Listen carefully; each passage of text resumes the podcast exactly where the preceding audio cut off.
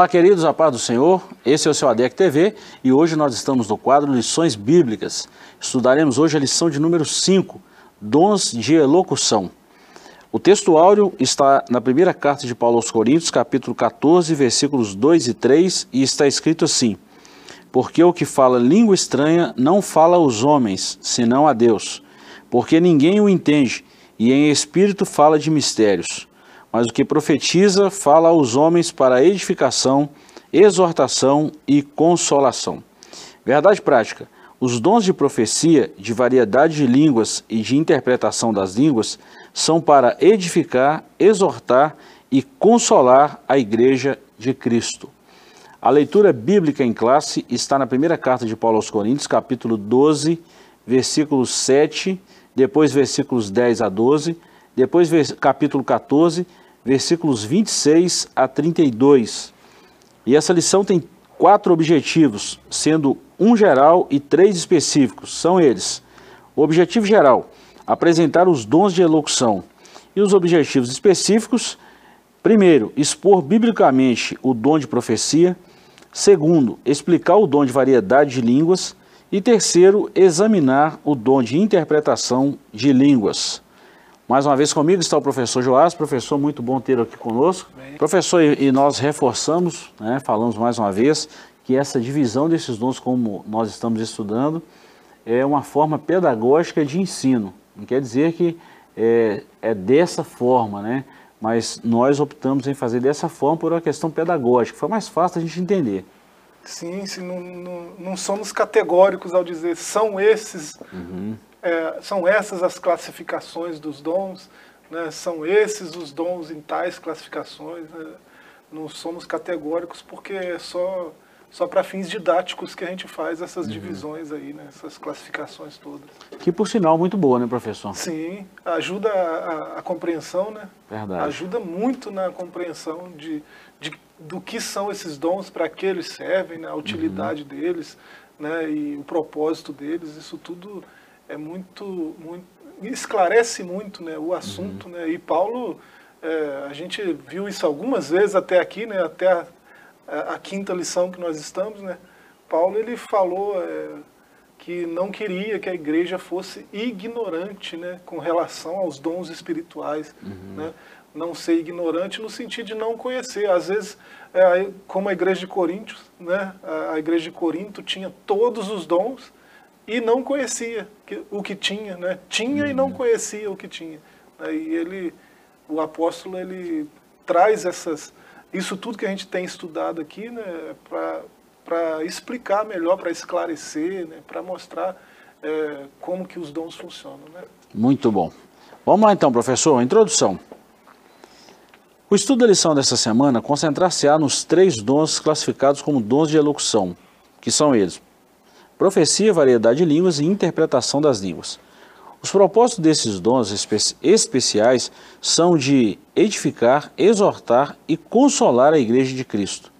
Isso porque os dons de elocução são manifestações sobrenaturais vindas de Deus e não podem ser utilizadas na igreja de forma incorreta. Assim, devemos estudar esses dons com diligência, reverência e temor de Deus, para não ser enganados pelas falsas manifestações. Bom, professor, se na lição anterior nós falamos sobre o discernimento de espíritos, nós vamos falar agora da forma correta né, do uso desses dons de elocução. Né, primeiro se orienta é, o dom de discernimento de espírito, a gente, pelo espírito a gente vai saber a fonte, mas aqui está falando exatamente da fonte. Esses dons mostram exatamente a fonte e quem a fonte está usando, né? Quem o Espírito Santo está usando. É, o, o Espírito Santo, ele, ele inspira todos esses dons aí, né? É, e ele mesmo dá o discernimento, né? Se, de qual Espírito está vindo, né? As profecias, né? Ou as línguas. É, o Senhor já deve ter visto como eu já vi, né? Coisas bem parecidas com o que a gente sabe que é mover do Espírito Santo. A gente já viu, eu já vi coisas bem parecidas com isso que a gente chama de mover do Espírito, mas que tinham outras fontes, né, que não o Espírito Santo, né? Uhum. É, e eu creio que quem, quem nos assiste também deve ter percebido coisas desse tipo. Então é, é, imprescindível né, saber discernir, né, ter o discernimento do Espírito e, e ter as ferramentas para discernir também. Né? É, uhum. É, qualquer qualquer é, manifestação dessa que extrapole a verdade de Deus, que é a Escritura, né? É, não precisa de dom nenhum para dizer que isso não é de Deus, né? Uhum. É, mas tem coisas que são muito sutis, tem coisas que são muito bem é, camufladas pelo próprio adversário né, de nossas almas e a gente precisa estar atento né, para saber discernir, né, para não ser enganado por essas falsas manifestações aí dos dons do Espírito Santo. Né? É, é uma introdução muito pertinente, professor, porque nós estamos vivendo uma, numa fase agora, numa época, né, eu acredito que em todas as épocas teve esse, a igreja teve esse problema né, com, o mau, com o mau uso dos dons espirituais. Mas vamos ser realistas, esses últimos dias não está sendo fácil para a igreja. Não Tão está triste, sendo né? fácil. Né? Tão triste, trágico até. Uhum. Né? As profecias aí que nós temos visto. É, é, é rir para não chorar, né? Porque é muito trágico, muito triste o que a gente tem visto, né? Como as pessoas têm zombado de Deus. Pessoas que dizem conhecer a Deus é, estão zombando de Deus quando proferem coisas como se fosse Deus que tivesse mostrado, revelado, falado, inspirado, né? E é coisa da sua barriga cheia ou, né? Para dizer o mínimo, uhum. né? É, então isso é muito lamentável que, que aconteça porque acaba colocando em descrédito isso que a gente está estudando aqui. Né? É, tem um apóstolo dizendo que a igreja não deve, que ele não, não quer que a igreja seja ignorante quanto aos dons espirituais. Né? Isso aqui é ensinamento apostólico. Né? Isso é escritura inspirada por Deus. Né? Então, é, esses dons existem, estão em plena manifestação, em plena atividade. Nada mudou desde a era apostólica com relação ao mover do Espírito de Deus. Uhum. Né? E, e, a gente vê pessoas né, profetizando como se fosse de Deus e é, coisas que são, beiram é, o hilário. Né? É, então é complicado, porque acaba trazendo descrédito a essas palavras, a esse ensinamento, a esse conhecimento que a gente está buscando. Uhum. Né? Traz descrédito para isso né, não deveria trazer, porque é escritura, é palavra de Deus. Mas é, os mais céticos, né, os mais indoutos, né, eles vão ver essas coisas e vão falar, tá vendo? Né? Esse negócio de profecia não existe não. Olha lá, o profeta falou e não aconteceu. Né? Uhum. É, é, é, lamentável. É né? triste, é triste. Bom, já que nós estamos falando de profecia, nós vamos trabalhar esse primeiro capítulo agora, o dom de profecia. É, primeiro tópico aí, o que é o dom de profecia. Segundo, a relevância do dom de profecia e terceiro, o propósito da profecia. Ponto 1. Um, o que é o dom de profecia? De acordo com Stanley Orton, o dom de profecia relatado por Paulo em 1 Coríntios 14 refere-se a mensagens espontâneas inspiradas pelo Espírito em uma língua conhecida para quem fala e também para quem ouve, objetivando edificar, exortar ou consolar a pessoa destinatária à mensagem. Profetizar não é desejar uma bênção a uma pessoa, pois essa não é a finalidade da profecia.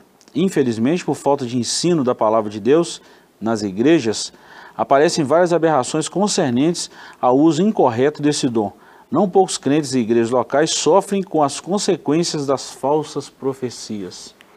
Então nós vemos aqui o que é a profecia e depois nós vamos estudar qual é a relevância e o propósito. Mas a princípio a gente já vê muita coisa errônea com relação ao conceito ao dom da profecia, diferente do ministério profético, né? É, e as consequências dessas falsas profecias são trágicas, né? É, há quem acredite nessas coisas e se entrega ao medo, ao pânico, como a gente viu ultimamente aí, né? É, e há quem faça chacota, né? Aí o, o, o, evangelho se torna causa de escândalo, né? De chacota, de brincadeiras. Né? Que o apóstolo chama de chocarrices, né? É, e nada disso convém né, a, a, algo tão santo como a inspiração do Espírito. Né? É, então, é, a gente. Aqui, o Stanley Orton, né, ele define muito bem o que, que é a profecia. Né? É uma palavra que vem de Deus. Profetizar é falar, é, falar por alguém, né? Uhum. Falar, no caso, o profeta de Deus fala por Deus, né? É, Deus o inspira, Deus o, coloca é, na mente dele quais palavras ele vai falar e ele repete o que Deus falou para ele. Ele está profetizando. Né? a gente crê que isso é real, a gente sabe que isso é real. Eu, eu já sofri profecias, eu sei que o Senhor também. Então, é, é, esses que fazem chacota né, com isso, é, chega mais perto, né? Dá um pouco de crédito para a igreja, se aproxima um pouco mais, você vai ver que isso é real. Né? É, essas, essas bobagens que a gente tem visto são, não passam disso, bobagens. Gente confusa, gente que não entendeu o evangelho, brincando de ser cristão. Né? É, infelizmente isso acontece, né? É, não só no nosso meio, nós vivemos a era da mentira, né? a mentira impera sobre todos os, os sistemas que a gente conhece, uhum. né? e o sistema religioso não é diferente, né? Verdade. infelizmente. É, professor, e o grande problema disso aí, né, e a Bíblia recomenda né, que toda profecia deve passar pelo crivo da palavra de Deus. Então, eu, no meu ponto de vista, eu acho que um dos grandes problemas que a igreja moderna enfrenta é que, por não conhecer a Escritura, talvez não vai saber discernir a origem dessa profecia, né? essa suposta profecia, e também não vai saber pesar, não vai saber julgar o peso dessa profecia, que é um papel da igreja fazer. Nós precisamos fazer isso. É, o, mesmo apóstolo Paulo, né, em 1 Tessalonicenses 5, né, ele fala no verso 19 para não extinguir, apagar o Espírito uhum. Santo, né, e no verso 20 ele fala para não desprezar as profecias. Uhum. Né? É, então, a, apesar do que nós temos visto, né, qualquer que seja a profecia, não desprezá-la não deve ser a nossa primeira atitude, né? mas sim outra recomendação do mesmo apóstolo, que é julgar, né? julgar a profecia.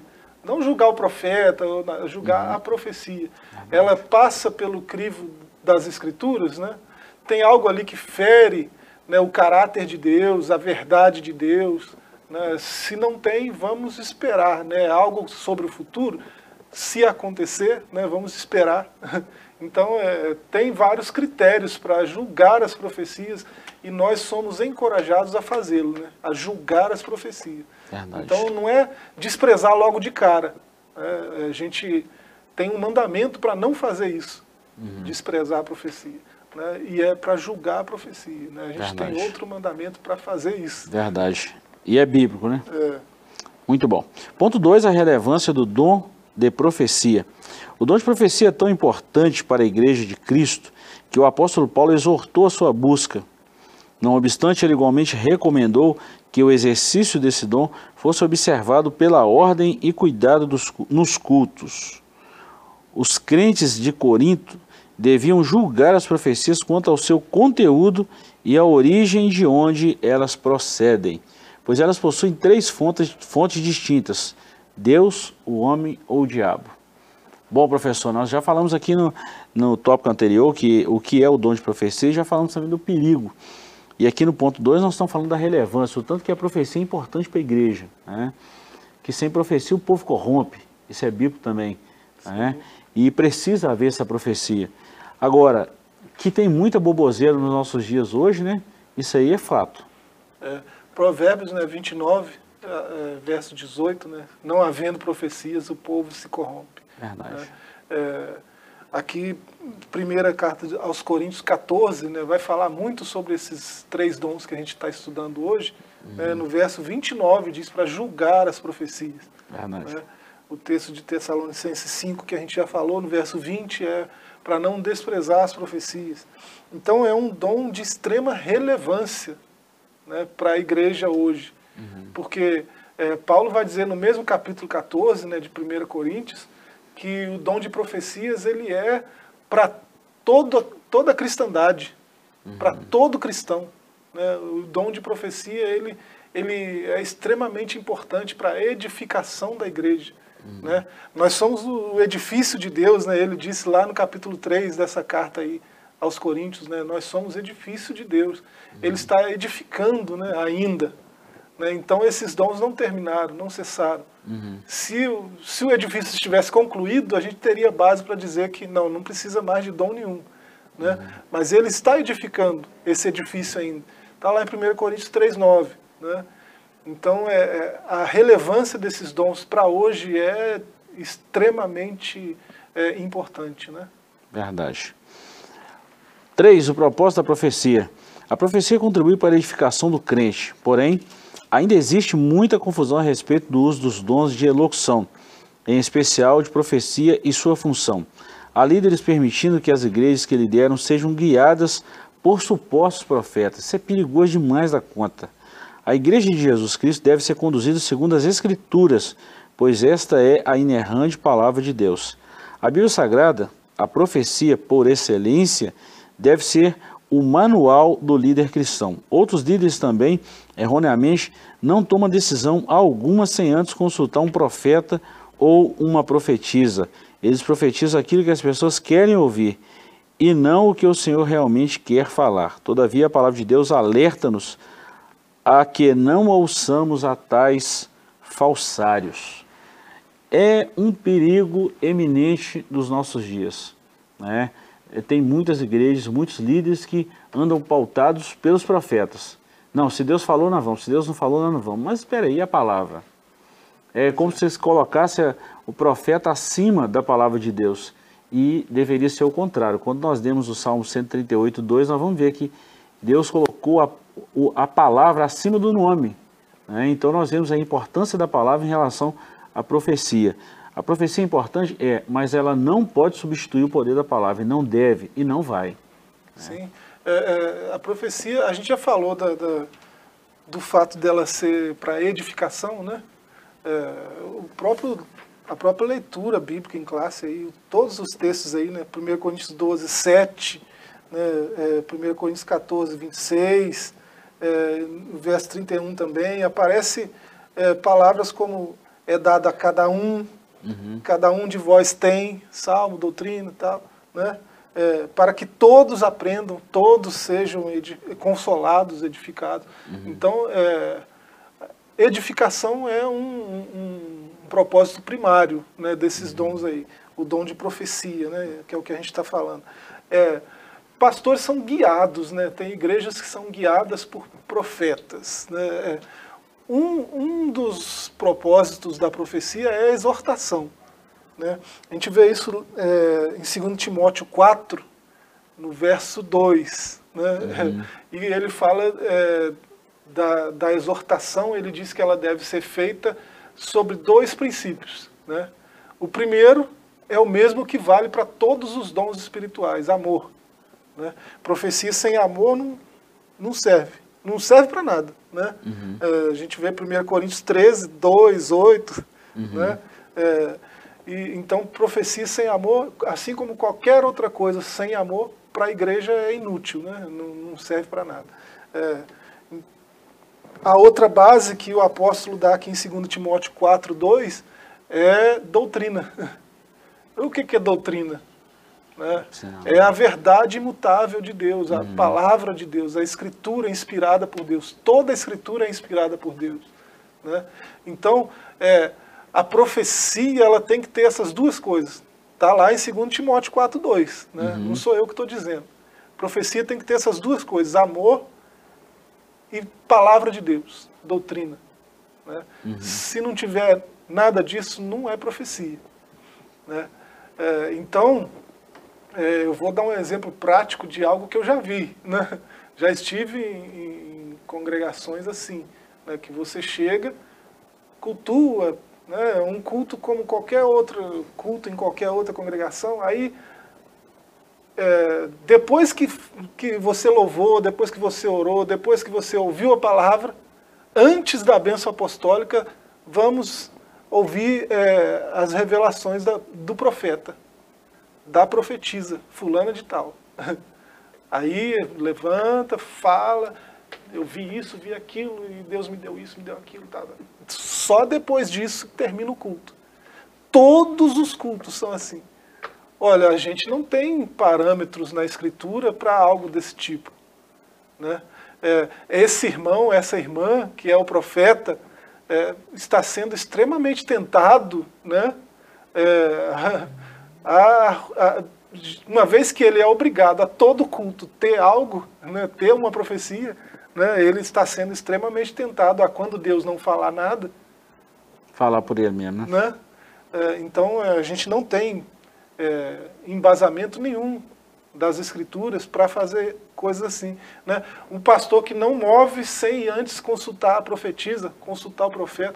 Perigoso. É, esse pastor está tá correndo um risco muito grande. Perigosíssimo. Né? Depois ele vai ter que dar conta das ovelhas, como é que ele vai fazer? Né? Verdade. É, isso é muito complicado. Sem contar que você falou um negócio muito interessante, que a profecia tem uma das três finalidades, né, que a profecia está embasada na doutrina e também no amor, mas a finalidade da profecia, uma delas é exortar. E exortar não é bater, exortar é encorajar, né? Isso. E nós vamos falar sobre isso mais daqui a pouquinho. Olha, o assunto é muito bom e eu quero te convidar a não sair daí. Nós vamos para um breve intervalo e voltamos já já.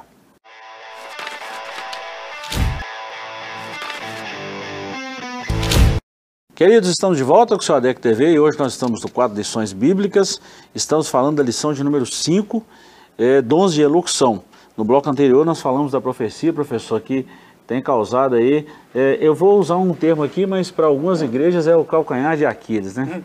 O pessoal sabe que o problema está ali e tem alguns líderes que não conseguem conter esses movimentos, né?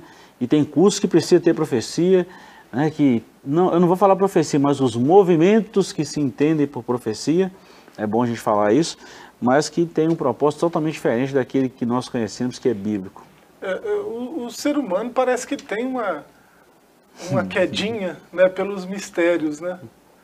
É, então, é, essas falsas profecias acabam sendo encorajadas né, por, por conta dessa, dessa desse nosso gosto tão peculiar, né? Verdade. A todos nós. É, mas é, se a gente lê, por exemplo, Deuteronômio 29, 29, né, a gente vê que, que mistérios, né, é, assim como inspirações do Espírito, revelações, tudo isso faz parte do plano.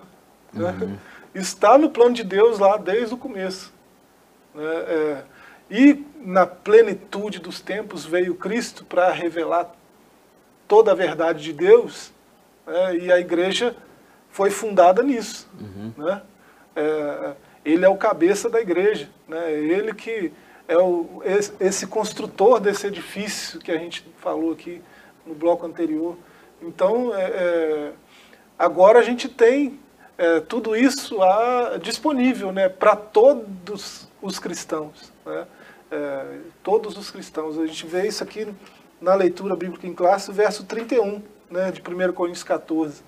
É, é, e, e uma vez que é assim, né, a gente é, não tem que ter mais essa, é, esse gosto estranho pelo mistério. Né? Deus já nos revelou o que precisava ser revelado. Né? Nós já temos a revelação total de Deus, né, que é Cristo. Uhum. É, dá uma lida na carta aos Hebreus, né? é, a gente percebe isso muito claramente. Não tem mais nada que está assim, tão oculto assim, tão misterioso assim. né? Então, é, quando, Jesus, quando o Espírito Santo traz a profecia, as revelações, é, esses, esses dons especialmente que nós estamos falando hoje, né, é, variedade de línguas, interpretação, profecia, uhum. É, quando o Espírito Santo move assim na igreja, é, não é para trazer coisas assim mirabolantes, revelações lá né, do intestino, não.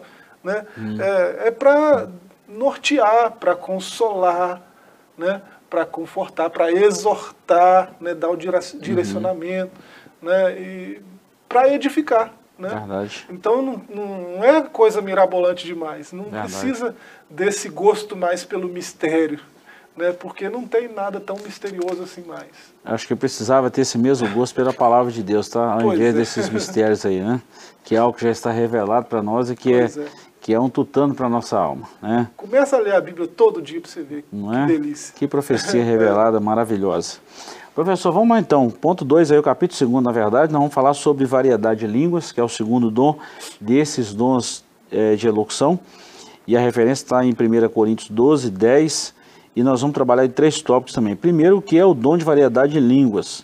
De acordo com o teólogo pentecostal Thomas Hoover, o dom de línguas é a habilidade de falar, é, de falar uma língua que o próprio falante não entende, para fins de louvor, oração ou transmissão de uma mensagem divina.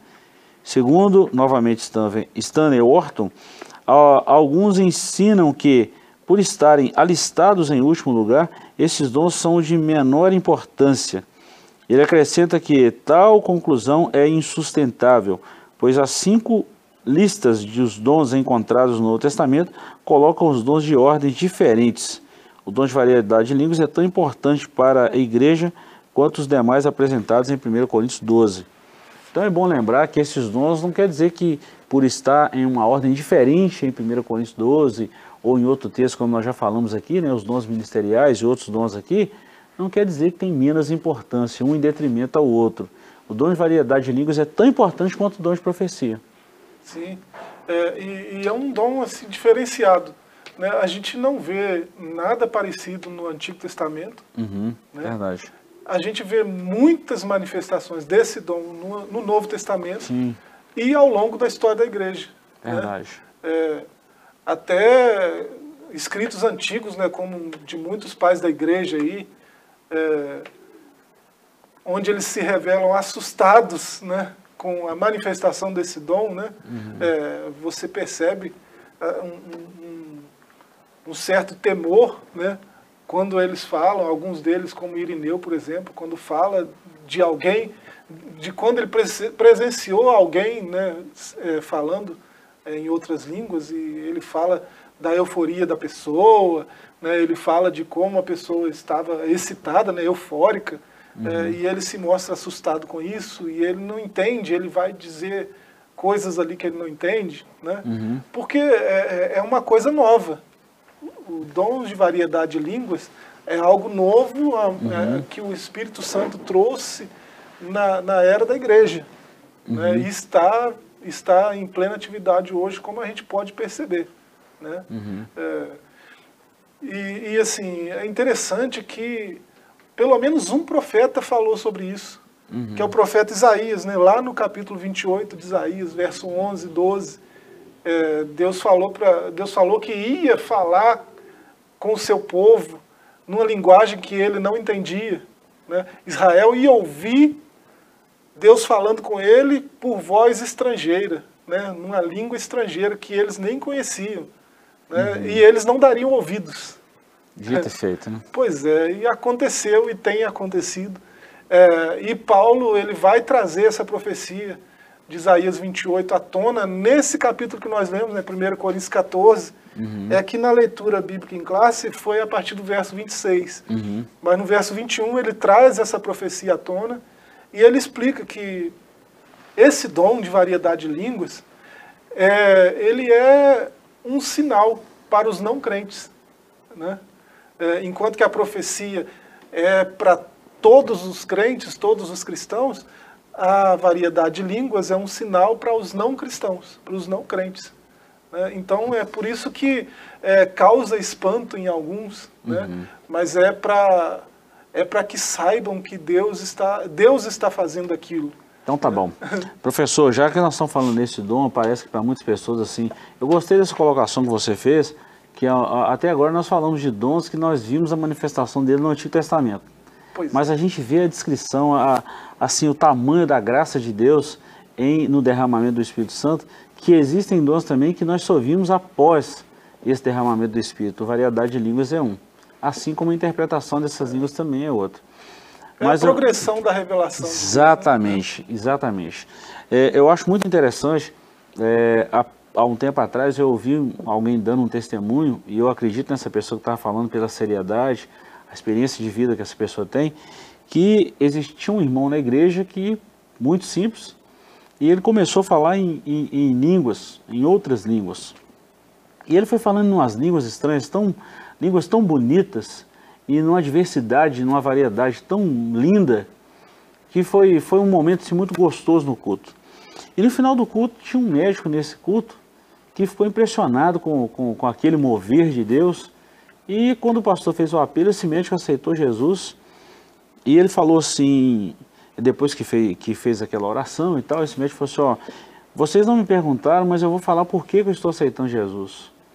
É, eu conheço aquele senhor que estava sendo usado ali naquele momento, e eu tenho certeza que ele não sabe o que ele estava falando, mas eu entendi tudo que ele estava falando. Ele estava falando em uma língua estrangeira que ele não conhece com certeza, mas tudo que ele estava falando eu entendi. E ele estava falando das grandezas de Deus na língua que ele estava falando, e num determinado momento aquela palavra ela veio de encontro com a necessidade que eu estava tendo. Então, Deus comunicou ao meu espírito através de uma mensagem que talvez quase ninguém aqui entendeu, mas Deus me deu essa, essa, essa esse, vamos dizer assim, essa oportunidade, esse privilégio de estudar outras línguas, e eu fui abençoado nesse culto. Então, por isso que eu estou aceitando a Jesus. Olha que coisa extraordinária. Qual a finalidade do dom de variedade de línguas? O primeiro propósito é a edificação da vida espiritual do crente. As línguas, ao contrário da profecia, não edificam ou exortam a igreja. Bom, isso aqui, elas são para a devoção espiritual do crente que recebe esse dom. Ou seja, é a edificação individual. A, nós estamos falando dessa variedade de línguas. Quando há interpretação, aí o negócio muda. É do verso 2 até o 4 aí, né, de 1 Coríntios 14, basicamente Paulo está dizendo que quem fala em línguas, quem tem esse dom de variedade de línguas, ele, ele ora em mistério com Deus, né, com Deus ele fala em mistério, e ele próprio não entende, senão o Espírito. Ele está orando em Espírito, uhum. né? E esse, o Espírito dele, pelo Espírito Santo, comunica com Deus, né? É, numa língua de mistério que só Deus e Ele entende, né? Hum. É, e seu espírito é edificado, embora seu corpo não tenha discernimento do que está acontecendo, uhum. né? É, Paulo diz basicamente isso, né, do uhum. verso 2 ao 4 de 1 Coríntios 14. Mas é interessante notar que esse é o primeiro, o primeiro propósito, né? É o propósito mais evidente, é esse. Verdade. Né? Pode, pode é, ser que esse, esse dom ele vem edificar outra pessoa que vai ter o um entendimento daquilo que está sendo falado. Verdade. E outra Aí coisa, professor. Outro dom, né? E outra, isso, exatamente. Outra coisa, professor, que é, é, esse dom, todos na verdade, né? Paulo falou isso, que quem é espiritual discerne o que é espiritual. Então talvez tenhamos pessoas que pensam, mas como isso pode acontecer? Como é que alguém fala, não sabe o que está falando? Não é? um, um homem natural não pode discernir o que é espiritual só discerne espiritual quem é espiritual. Sim. Então é bom a gente falar isso, porque senão alguém pode estar pensando, esse camarada é doido, falando uma coisa que não entende, ou falar de uma coisa que, que não vê, que não sente, porque nós temos a necessidade de materializar as coisas, de apalpar, de pegar ao concreto. Né? Então esses dons são espirituais e por isso precisa de espiritualidade para discernir e falar desses dons. Sim, Sim é interessante que é, parece que é um, é um, dom tão simples, né? Uhum. Mas é, quando a gente olha a sua operação, é algo grandioso. Muito grande, muito é, grande. É inexplicável. Né? Verdade. Verdade. A atualidade desse dom. É preciso deixar claro que a variedade de línguas não é um fenômeno exclusivo do período apostólico. O Senhor continua abençoando os crentes com esse dom e cremos que assim o fará até a sua vinda.